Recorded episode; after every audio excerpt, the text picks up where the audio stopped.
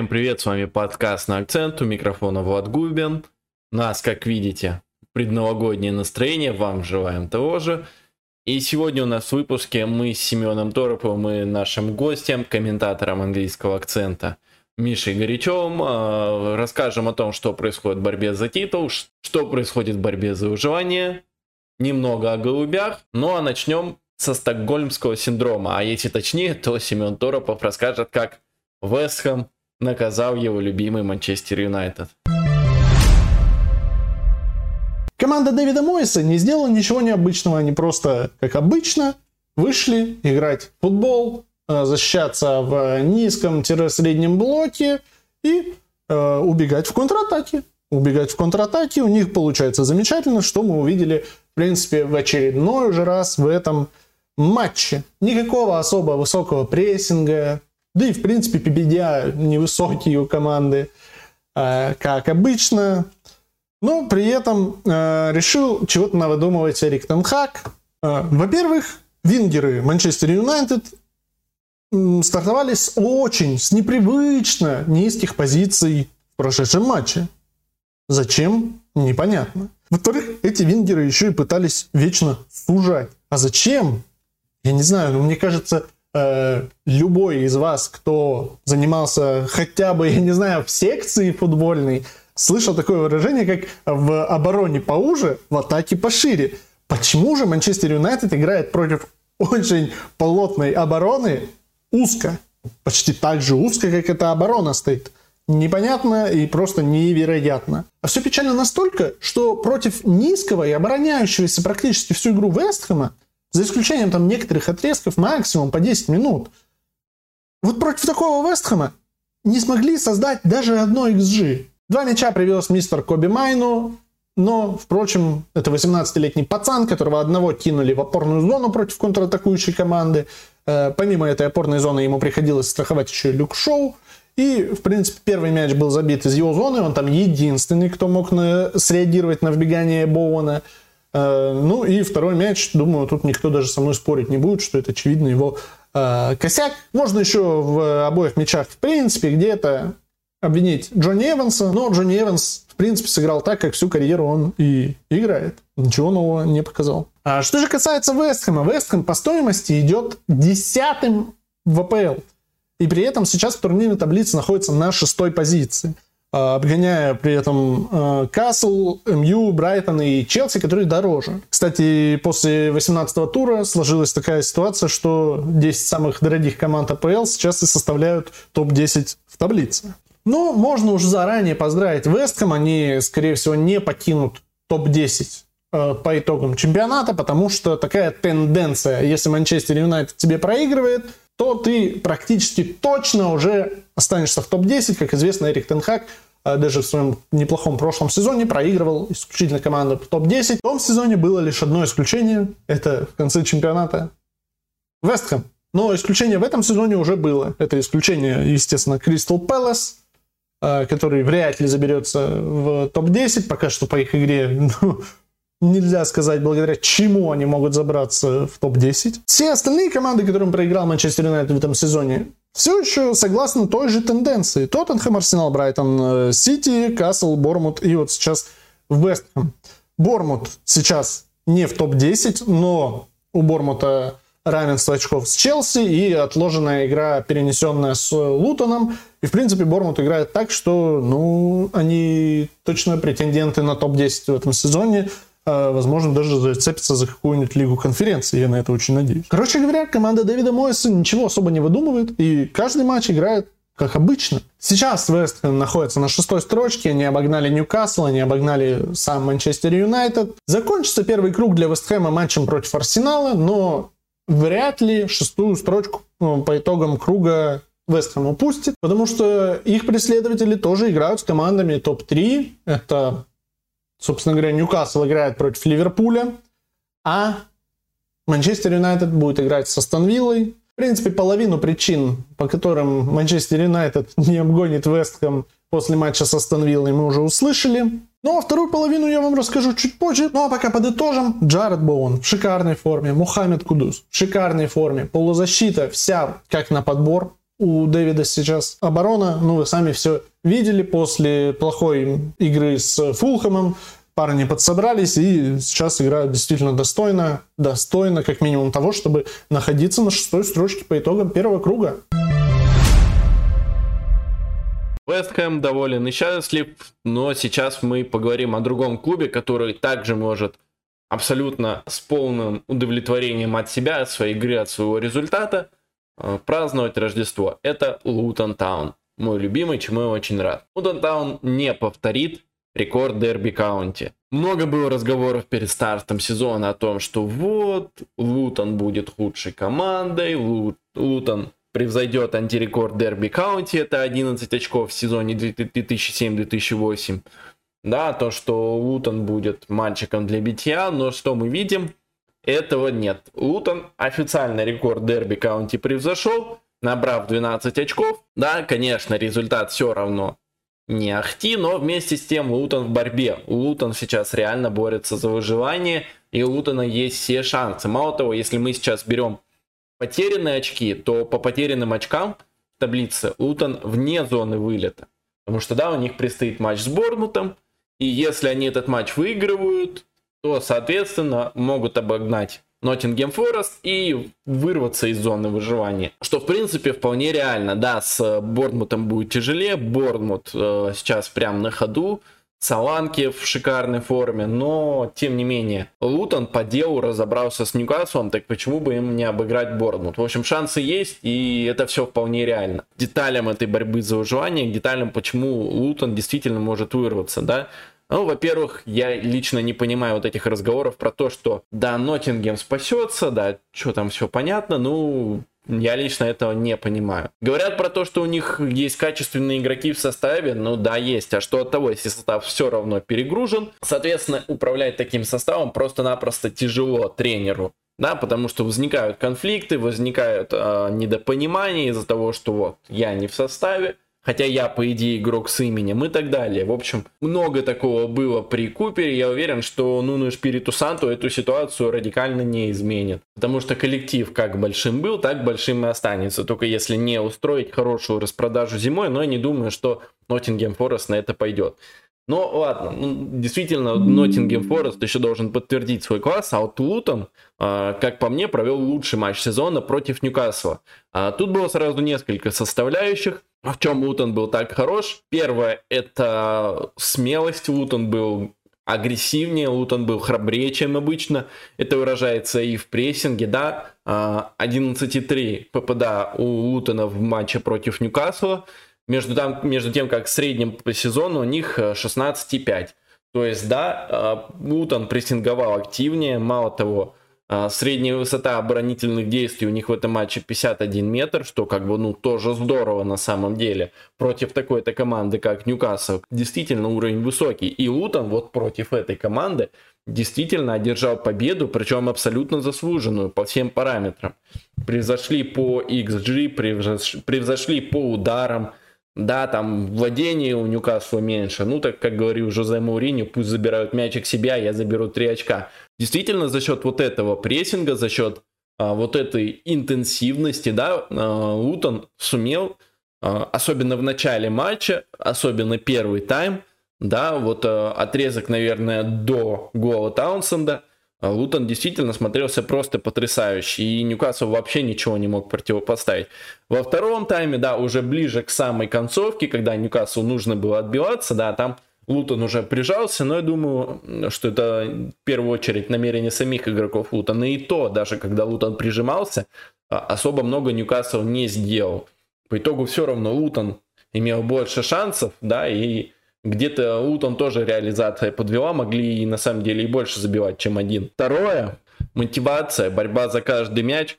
Потому что Лутон, чтобы бороться с прессингом Ньюкасла, одним из лучших в лиге, одним из самых интенсивных, в общем-то, принял элементарнейшее решение выходить в атаке только через длинные передачи. В этом плане Каминский и Белл провели шикарные игры, да, не каждый из них провел шикарную игру. А, в плане именно этих длинных мячей на чужую половину поля. там уже Адебайо, там уже Браун боролись за эти верховые мячи. Не всегда выигрывали, но самое что главное, вторые мячи были за Лутоном. Далеко не всегда, далеко не всегда, но чаще всего вот эти вторые мячи, вот эти подборы на, второй, э, на чужой половине поля были за Лутоном.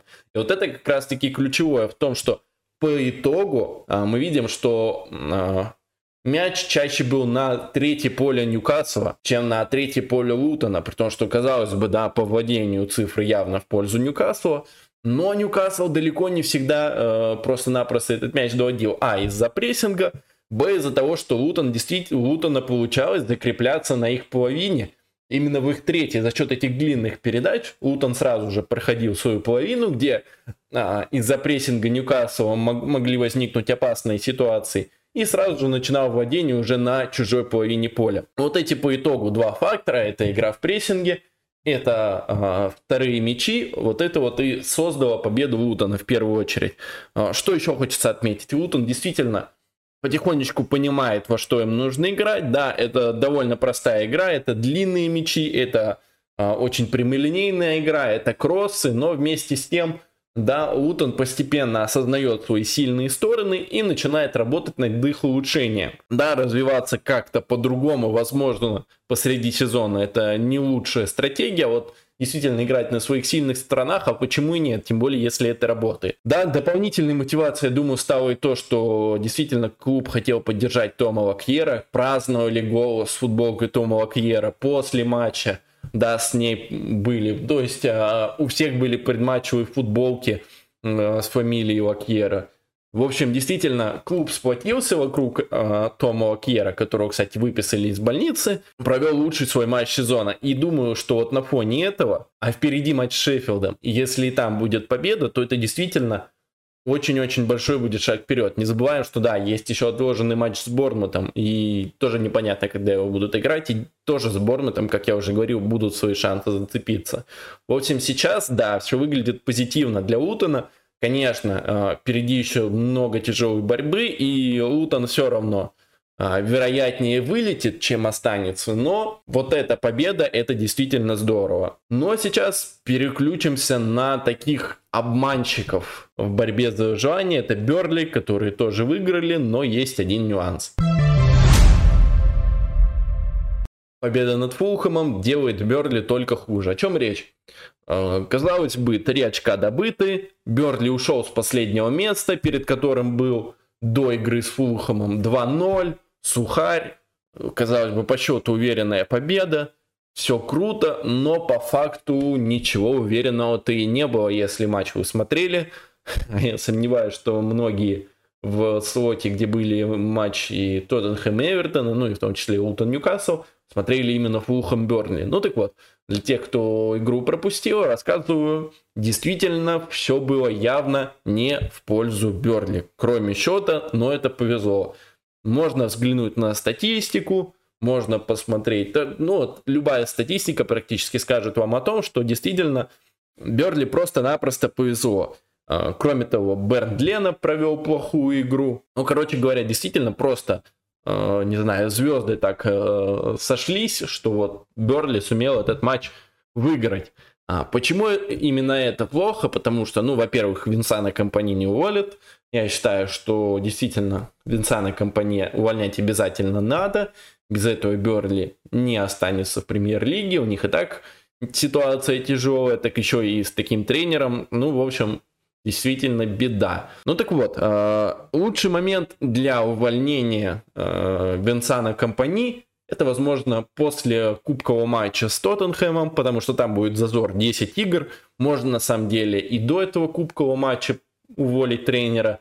Ну, потому что какой Кубок Англии? Команде в первую очередь нужно о спасении думать и все силы туда вкладывать. Еще Кубок Англии, при том, что в команде, да, сейчас состав не оптимальный, травмы не щадят и Кларетовых.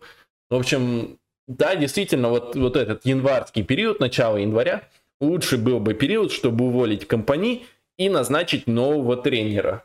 Но, как у меня складывается ощущение, руководство Берли а, на игру команды не сильно смотрит и смотрит в первую очередь на результаты.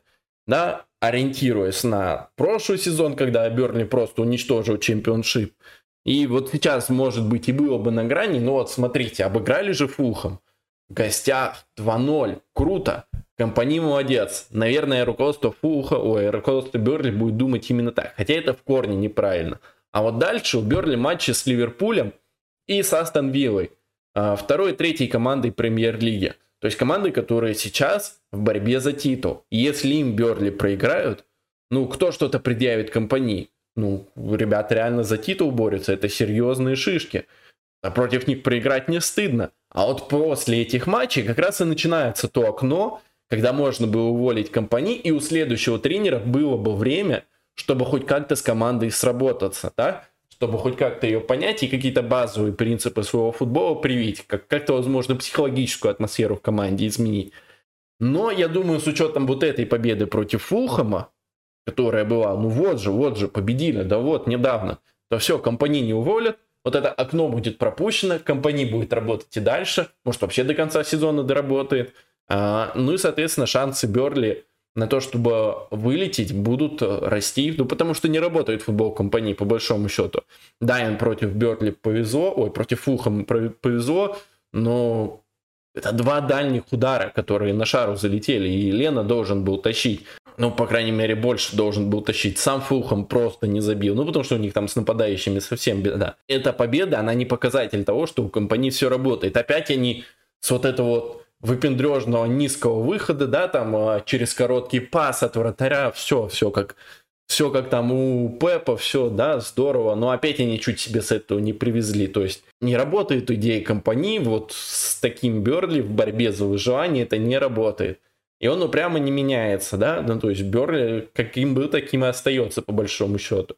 Это своего рода Даниэль Фарки номер два. Это мы говорили про борьбу за выживание, а сейчас поговорим об интересном, о борьбе за чемпионский титул. О матче Арсенала и Ливерпуля нам расскажет Миша Корячев, который комментировал этот матч в нашем паблике «Английский акцент». Миша, слушаем.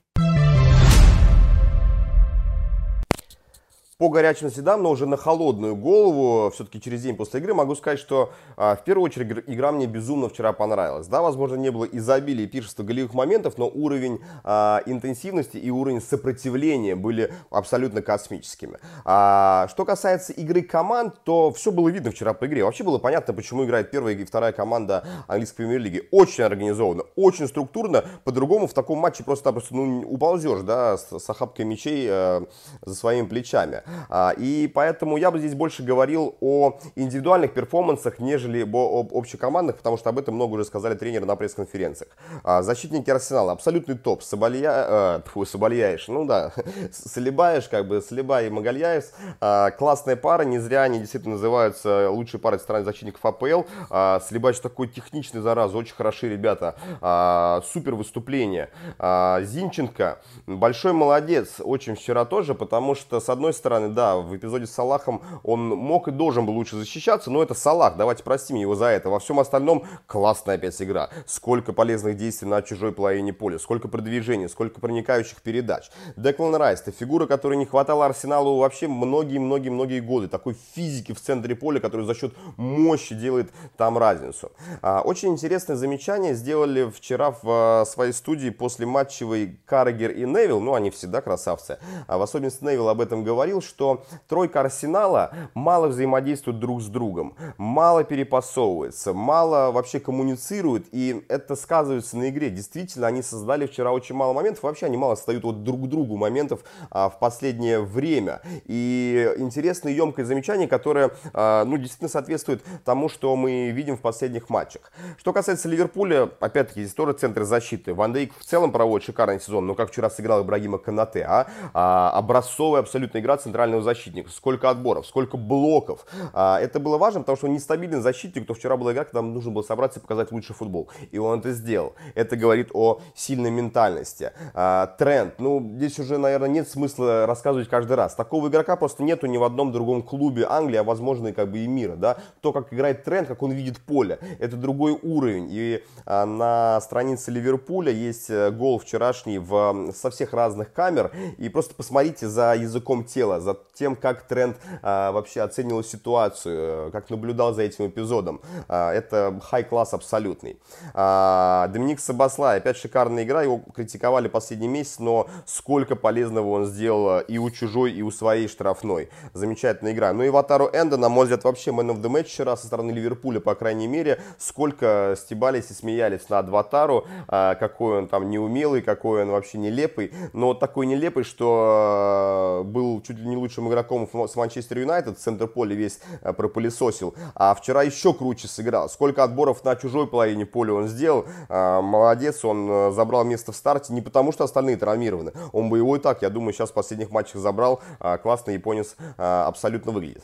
Я бы хотел пройтись по фигуре Криса Кевана. Мы очень много ругаем английских судей на самом деле и говорим о том, что они не умеют судить. Но вчера Крис провел, на мой взгляд, абсолютно образцовую игру. Давайте вынесем эпизод с пенальти за скобки, потому что это ответственность ВАР, и они должны были как минимум, как минимум позвать Криса и сказать, слушай, дружище, там было касание, иди, пожалуйста, посмотри и определи, пенальти это или нет. Они почему-то определили это сами, то есть это техническое, опять-таки, нарушение со стороны ВАР. А к Крису вопросов вообще никаких, а, все желтые карточки по делу, а, не раздал карточки там, где их можно было вроде бы дать, но это бы нарушило игру, там могли и удаления случиться, а в эпизоде с Букаю Сака вообще разобрался блестяще, а, когда он подскользнулся, сбив Граймберга двумя ногами, но Кевин это увидел и потом объяснял Ван Дейку, что и показал Ван Дейку, что вот такая была ситуация, поэтому желтую не даю. Это прям браво, это прям в учебнике. мне не понравились замены Юргена Клопа в этом матче. Вообще в последних играх матч-менеджмент Клопа ну, какой-то другой уровень, уровень ниже почему-то спустился.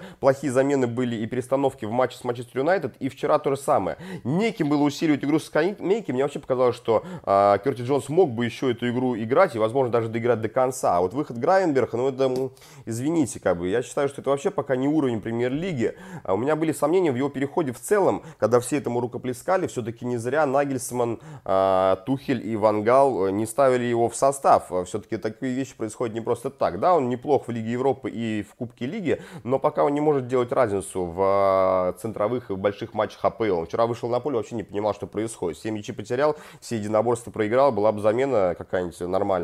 Клуб бы его заменил обратно, но, к сожалению, нормальной замены просто-напросто у Ливерпуля не оказалось. А, и еще, я думаю, самый важный вообще момент, самый важный такой лейтмотив, локомотив, а, это то, что многие задавались вопросом, ну вот хотелось бы еще больше голов все-таки от таких команд, и, наверное, они должны были больше создать друг другу моментов.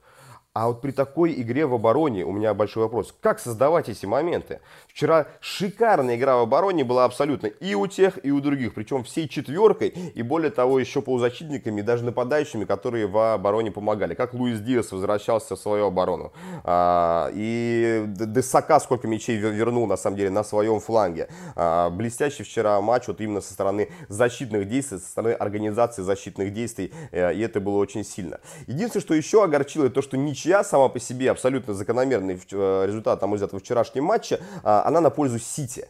Вот чего не хочется совершенно, чтобы Сити все-таки выиграл этот чемпионат, потому что, на мой взгляд, вчера были две команды, которые должны вступить э, в вот эту новую эпоху лидерами английского футбола и сместить оттуда Манчестер Сити. Вчера было понятно, за счет чего они это могут сделать и вообще шаги, которые они к этому предпринимают. Мне очень приятно наблюдать за обеими этими командами, за обоими клубами, и я верю, что в ближайшие годы именно именно они будут а, движущей силой английского футбола. А теперь о конкуренте Арсенала и Ливерпуля, который буквально дышит им в спину. Астон Вилла. А что у них было в этом туре? Астон Вилла сыграла в ничью с Шеффилдом 1-1. Ну, все еще остается в одном очке от э, лидеров чемпионата. Команда Эмери, как обычно, показала замечательную игру, несмотря на счет. Э, у них э, все еще бешеные показатели по прессингу. Э, в этом матче было чуть больше 4 PPDA. В принципе, по матчу так не скажешь, что они прям очень много прессинговали. Просто на самом деле Шеффилд играл слишком вертикально – и да, э, до оборонительных действий игроков остановил, Шеффилд успевал делать лишь 4 э, касания. Шеффилд сыграл еще более автобусно, чем Вестхэм. Первый удар в сторону ворот э, игроки Шеффилда нанесли на 77-й минуте. А всего у них этих ударов 5. Галешник заставил как-то более энергично действовать э, игроков Астон в нападении на чужой третье поле. И, собственно говоря, очень быстро они пропущенный мяч обыгра... отыграли. Э, ну и отдельного упоминания заслуживает то, как э, игроки Шеффилда феноменально развели мяч после пропущенного гола. Э, я, честно говоря, не помню, когда такое последний раз видел. Но главный вывод по этому матчу, который стоит сделать, это судейство. Судейство то самое. И я бы здесь хотел поговорить не, не то, что об Энтони Тейлоре, главный арбитр этого матча, если что, э, которому по сезону, в принципе, вопросов много. По этой игре у меня к нему вопросов не, не набралось особо. То есть было 5 непоставленных пенальти в ворота Шеффилда. И, честно говоря, как будто бы по букве закона ни одного пенальти там и не должно было быть.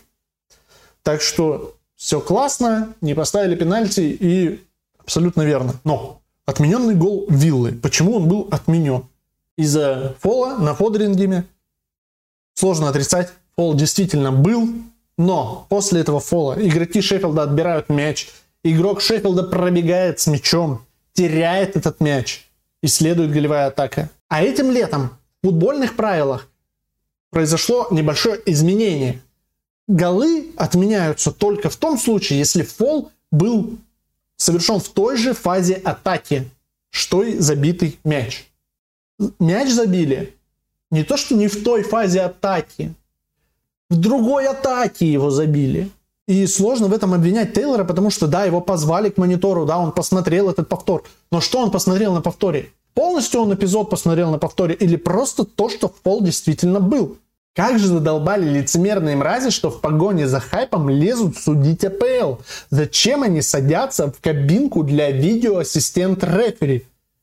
Абсолютно этого не понимаю. Людей туда садят как будто по принципу ты не читал правила, вот летом были обновления по правилам, не читал их? Добро пожаловать. Заходи в кабинку, судьи, братан. Э, нам только такие и нужны. А ты что, знаешь изменения, что ли, которые летом в правилах были? Пошел вон!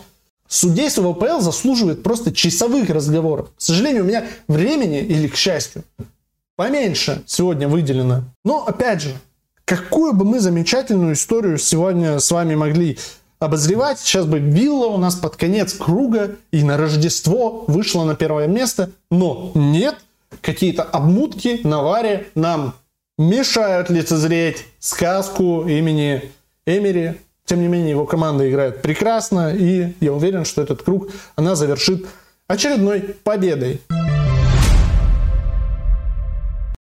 А завершим тур с голубями. Вы, наверное, уже догадались, что речь пойдет о Ришарлисоне. Ришарлисон вернулся. А, четыре гола в последних трех матчах, гол забил Эвертону. Здорово. В общем, полное ощущение складывается, что бразилец действительно готов играть, готов играть в основе за Тоттенхэм и готов действительно приносить результат. Да, как минимум вот эти четыре гола говорят о многом, о том, что он возвращается в форму. А, Сон в послематчевом интервью тоже это отметил, сказал, что Ришарлисон всегда тренируется на полную, всегда в плане самоотдачи его прикнуть не в чем, но был такой неудачный отрезок, сейчас он этот отрезок преодолел, и он действительно готов быть одним из лучших нападающих премьер-лиги. Ну, касательно последнего я сомневаюсь, но ладно. Своего партнера всегда нужно поддерживать и хвалить, это правильно. Но коротко о том, за счет чего Ришарлисон прибавил и что действительно удалось изменить. Первое, наверное, это работа с головой, потому что мы знаем, что Ришарлисон такой психологически очень нестабильный парень, и когда у него что-то не идет, то оно и, как говорится, гори сарай, гори и хата. В общем, начинается неудача там в паре матчей. Ну, Ришарлисон после этого дает э, неудачные пару месяцев. В общем, он такой нестабильный. Но сейчас тут он, если поймает свою волну, а он похоже, что ее поймал, то можно от этого э, строить свою игру и становиться лучше, забивать действительно быть важным игроком для этого Тоттенхэма. Но изменения, мне кажется, тут не только в голове, но и конкретные игровые. Ришарлисон, не знаю, то ли это его анализ, то ли с подачи по стекоглу, но немного изменил свой стиль игры, немного его упростил. Да, то есть э, Ришарлисон сейчас больше делает такие, ну, казалось бы, банальные вещи, да, простые рывки в штрафную, и, за собственно, вот гол Эвертону, пожалуйста, с этого и пришел. Как раз-таки рывок Ришарлисона в штрафную, а там дальше надежда просто на его класс как исполнителя. А этот класс у него все-таки есть. А, в плане комбинационного футбола Ришарлисон тоже свою игру упростил. Да, то есть а, он не старается быть где-то тут, там, везде, да, а, короткие передачи в одно касание, да, отыгрался с партнером, ускорился штрафную, да, открылся под навес, под прострел. Все здорово, гол есть. Никаких серьезных комбинаций, никакого умственно сложного футбола, никакого там Джеймса Мэдисона номер два, ничего такого в исполнении Ришарлисона уже нет. При том, что Тоттенхэм это команда, которая действительно очень комбинационная, но Ришарлисон немного от этой комбинационности отодвинулся, и это действительно начинает работать. Он действительно больше времени проводит штрафной и, соответственно, начинает действительно забивать. Поэтому да, наверное, Ришарлисон нашел себя, и я думаю, что для Тоттенхэма это действительно здорово. Поэтому, когда вернется Мэдисон, без ума, а, когда вернется Ван Девен, ну, будет за этой командой снова наблюдать очень приятно и здорово. Ну, а пока они в четырех очках от первого места, и для Тоттенхэма, я вам хочу сказать, к Рождеству это действительно здорово. На этом все. Спасибо, что были с нами. Не забывайте, что вы всегда можете нас абсолютно бесплатно поддержать, это поставить лайк, подписаться на нас. А, много у нас друзей есть, а, ссылочки в описании. А, не забудьте подписываться да, на канал Миши Горячо, не забудьте подписываться на канал английского акцента, ну, естественно, на нас в Телеграме, в Ютубе. Всем спасибо, что были с нами. До новых встреч. Всех с наступающим. Всем пока.